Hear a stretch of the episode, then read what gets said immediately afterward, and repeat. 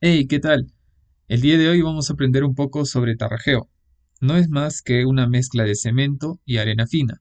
La proporción más común entre ambas es de 1 a 4.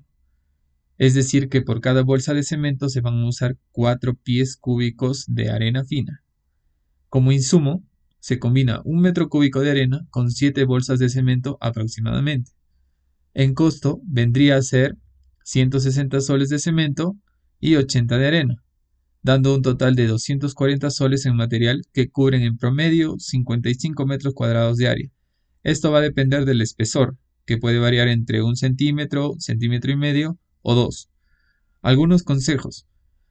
Puedes disminuir la proporción de mezcla en zonas de contacto poco frecuente de las personas. Ejemplo, la proporción a usar en un cielo raso podría ser menor a la que se va a usar sobre las paredes y columnas.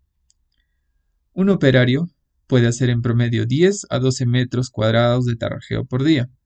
Cuando son paños grandes puede hacer hasta 20, pero este disminuye cuando se tienen que hacer columnas y vigas. Por lo tanto, para un tema de costo, se debe de manejar este promedio inicial de 10 a 12 metros cuadrados. Gracias por llegar hasta aquí. Te invito a seguirme y conocer más sobre construcción e ingeniería.